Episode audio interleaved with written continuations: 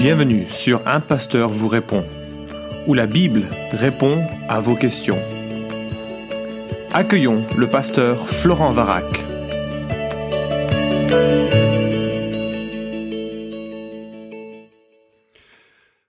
Voici la question de ce podcast. Doit-on nécessairement croire que Jésus est Dieu pour obtenir le salut? Écoute, je trouve la question super. Euh, d'ailleurs, j'ai beaucoup aimé la manière dont tu la formules parce que tu parles de ce qui est nécessaire pour obtenir le, salut.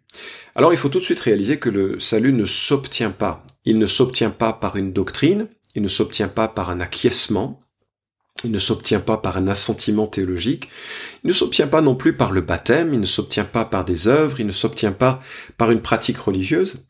Dieu ne donne pas le salut en compensation d'une pratique, d'une connaissance, d'une émotion, d'une décision. Euh, Dieu se révèle et nous répondons à cette révélation. Alors, une petite parenthèse avant d'entrer dans le vif du sujet, c'est que le salut est vraiment un sauvetage entièrement fondé sur la grâce bienveillante de Dieu et donc forcément immérité. Alors ça implique euh, deux participants, hein, il y a Dieu et les hommes. Et dans l'œuvre de Dieu, qu'est-ce que l'on peut discerner? Ben, Dieu est à l'œuvre euh, en nous donnant conscience de son existence. Quand on voit la nature, on pense à un créateur. Quand on voit l'intelligence de cette nature, la communication qui a lieu même au sein d'une seule cellule, on se rend compte qu'il y a euh, une intelligence qui, qui a programmé une grammaire, qui a programmé un langage et qui permet à cette cellule de, de fonctionner. On est aussi conscient de, du bien et du mal, plus ou moins intuitivement. On ne sait pas toujours où mettre les, les frontières, mais cela évoque un législateur, un absolu. Donc Dieu fait cela de façon plus ou moins intuitive dans le cœur de chaque être humain. On l'accepte ou on le rejette, c'est la responsabilité de chaque être humain, mais il y, a, ce, témoignage intérieur. Deuxièmement, Dieu dirige des rencontres vers des gens qui vont expliquer l'évangile. Parfois, Dieu donne des rêves qui permettent à des personnes d'aller rechercher des chrétiens ou d'aller rechercher une Bible pour découvrir davantage qui est la personne de Dieu.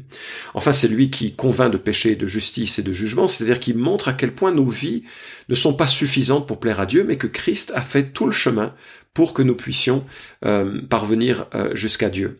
Et c'est en cela que Dieu accorde, après ce témoignage de, de conviction, cet appel très fort, c'est en cela qu'intervient la régénération, la, vie nouvelle, la présence de l'Esprit que Dieu accorde et qui nous permet de confesser que Jésus est notre Sauveur, notre Maître et que nous cherchons à, vivre avec lui. Ceci dit, il y a une autre contrepartie, enfin une autre partie qui est la participation de l'homme. C'est l'homme qui réfléchit à un créateur, qui le cherche à tâtons, selon les termes de Acte chapitre 17. C'est lui qui prie, c'est lui qui s'intéresse à ces notions, parce que ça fait partie du, finalement de la destinée de l'être humain. C'est lui qui pose aussi des questions à des gens qui euh. Il le pense de façon fortuite, mais euh, si Dieu est derrière, il y, a des, notions qui vont émerger de ces rencontres qui seront éternelles et qui montrent que Dieu était à l'œuvre dans ces rencontres. Mais psychologiquement, c'est totalement légitime. La personne fait des recherches, elle google des, questions, elle parle avec des chrétiens, elle lit la Bible, et soudainement, elle croit elle croit que Jésus est tout ce qui est nécessaire pour sa vie. Elle croit que Jésus est l'envoyé du Père pour le réconcilier avec le Père. Elle croit que Jésus est mort pour ses péchés et, euh, et, donc à, enfin, elle exprime sa foi et l'invite à, venir euh, dans, dans, dans, son cœur, à, à, transformer sa vie. il y a vraiment une démarche authentique, humaine, euh, qui, qui, euh, qui est à faire, mais qui ne ce n'est pas pour cela que l'on obtient le salut, c'est le reflet de la compréhension de ce que Dieu a fait pour nous. La personne se convertit et c'est en cela qu'il est sauvé. Alors regardons maintenant comment ça s'articule avec euh, ta question, est-ce qu'il est nécessaire de croire en la divinité de Christ pour être sauvé? Alors, je vais prendre le premier message d'évangélisation que nous ayons, il se trouve dans le livre des Actes au chapitre 2. Peut-être tu te souviens de ce qui se passe, il y a un grand bruit qui attire la foule, le Saint-Esprit descend sur les disciples qui se mettent à parler dans des langues qu'ils n'ont jamais apprises, ce sont des langues terrestres, et, comme il y a à la Pentecôte des Juifs venant de tous les coins du bassin méditerranéen, ils reconnaissent, mais cette personne, elle parle l'arabe, cette personne, elle parle l'espagnol, cette personne, elle parle le français. Enfin, les gens sont saisis et euh, il y en a qui se disent, mais comment expliquer cette, euh, cette sorte d'enthousiasme bizarre euh, des gens qui louent Dieu aussi tôt le matin avec autant de, de passion et puis, euh, et, puis euh, dans des langues qu'ils n'ont jamais apprises. Enfin, c'est vraiment étrange. surtout à, à Jérusalem. Bref, on a déjà parlé de ça dans d'autres podcasts. Et au point que certains disent mais ils sont ivres morts, c'est pour ça, ils disent n'importe quoi, parce que euh, certains ne comprenaient pas la langue euh, qui venait d'une autre contrée, ils disaient mais qu'est-ce que c'est que ce, ce, ce, ce bean, cette foire? Et, euh, et, Pierre leur explique que non, ces gens ne sont pas ivres, et il leur parle de Jésus qui accomplit l'ensemble des prophéties de l'Ancien Testament. L'apôtre Pierre termine avec vigueur que toute la maison d'Israël sache avec certitude que Dieu a fait Seigneur et Christ, c'est-à-dire Messie, ce Jésus que vous avez crucifié. Et les gens, les gens là sont vraiment touchés, bouleversés, et voilà la suite de l'histoire. Après avoir entendu cela, ils eurent le cœur vivement touché, ils dirent à Pierre et aux autres apôtres, Frères, que ferons-nous? Et Pierre leur dit, Repentez-vous, que chacun de vous soit baptisé au nom de Jésus-Christ, pour le pardon de vos péchés, et vous recevrez le don du Saint-Esprit. Car la promesse est pour vous, pour vos enfants, et pour tous ceux qui sont qui sont au loin, en aussi grand nombre que le Seigneur notre Dieu les appellera.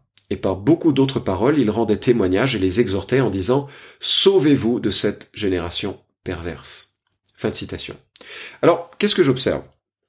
Eh Bien, premièrement, j'observe l'appel à la foi, à la repentance, c'est-à-dire un changement profond à l'intérieur de soi, qui reconnaît le péché, qui reconnaît que Christ est venu pour le porter et qui se donne à Christ.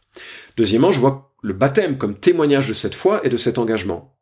Euh, par contre, je ne trouve pas de conditions préalables euh, qui seraient liées à croire à la divinité de Christ. Ce n'est pas seulement une, adhésion hein, à des vérités doctrinales, la conversion. C'est la compréhension que Jésus est ma vie, il est mon pardon, il est ma substance, mon réparateur. Et pour des juifs qui étaient intéressés par la question de la messianité de, ben, du Messie qu'ils attendaient, il fallait rechercher le Messie, de comprendre que Jésus est le Messie promis. Il est celui que Dieu envoie pour être sauvé. Euh, et donc, je ne vois pas comme condition initiale qu'il faille croire en la divinité de, Jésus pour être sauvé. La personne réalise qu'il est l'envoyé du Père pour me réconcilier avec lui, et les dimensions de sa personne et de son œuvre, c'est un chantier qui va progresser pendant quelque temps. Et remarque ce qui se passe ensuite, je l'ai lu. Vous recevrez le don du Saint-Esprit parce que la promesse est pour vous et pour vos enfants. Bref, vous recevrez la promesse du Saint-Esprit. Et vois-tu, le critère d'une conversion authentique, c'est le Saint-Esprit est venu à l'intérieur et il va commencer à changer. Il donne une vie nouvelle, il donne euh, euh, tous les éléments. On est scellé du Saint-Esprit, on est baptisé du Saint-Esprit, on a, évoqué ça dans d'autres podcasts. Et la personne va vraiment être accompagnée maintenant à s'approprier de euh, cette nouvelle vie et des réalités qui sont associées à cette nouvelle vie. La personne va lire la Bible et là, elle va découvrir que Christ n'est pas simplement un prophète n'est pas simplement un envoyé du Père comme il pourrait y en avoir eu d'autres euh, dans l'histoire de la rédemption, mais qu'il est le Fils unique, qu'il est en dehors de toute autre classe, de tout autre rang, qui n'est pas le frère des anges, qui n'est pas le frère de Satan, comme ça pourrait être la perspective des Mormons, euh, qui n'est pas qu'un homme, comme c'est la perspective des, des musulmans. Non, il est vraiment le Dieu qui s'incarne pour nous sauver. Et en fait, je répondrai donc ainsi à ta question, non, il n'est pas nécessaire de croire à la divinité de Christ pour se convertir, pour se repentir de ses péchés en plaçant sa confiance en Christ. Cependant, si après ta conversion, et après lecture du Nouveau Testament, ou après l'enseignement sur cette question, tu rejettes la divinité de Christ, alors je crois que c'est le témoignage que le Saint-Esprit n'est pas à l'œuvre en toi. Parce que le Saint-Esprit a précisément pour objet de t'aligner dans tes pensées et dans ton cœur avec ce qu'il a lui-même enseigné et consigné par écrit dans l'Écriture. Et c'est ce que je trouve en 1 Jean chapitre 2 versets 20 à 27. Vous-même, vous avez une onction de la part de celui qui est saint, et tous vous avez la connaissance. Je vous ai écrit non parce que vous ne savez pas la vérité, mais parce que vous la savez, et parce que aucun mensonge ne vient de la vérité.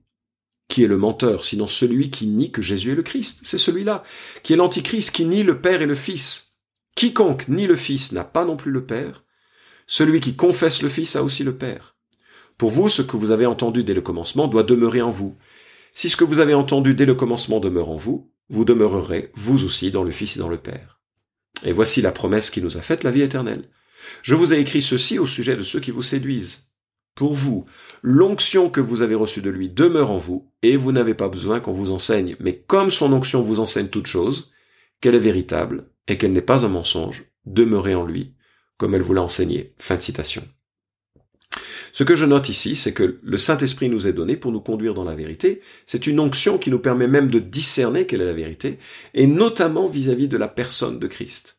Donc je ne peux pas concevoir qu'une personne authentiquement convertie ne puisse pas non plus comprendre authentiquement que Jésus est véritablement Dieu. Alors ça peut prendre un certain temps. la question, l'œuvre du Saint-Esprit en nous est, progressive. Elle n'est pas euh, parfois, je dirais hélas, euh, complète immédiatement.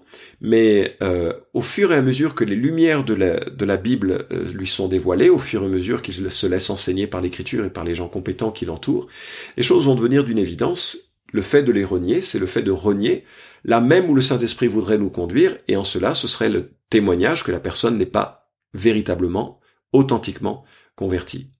Et euh, bon, ça, ça pose un certain nombre d'autres questions sur euh, quels sont les, les le, minimal syndical pour être sauvé.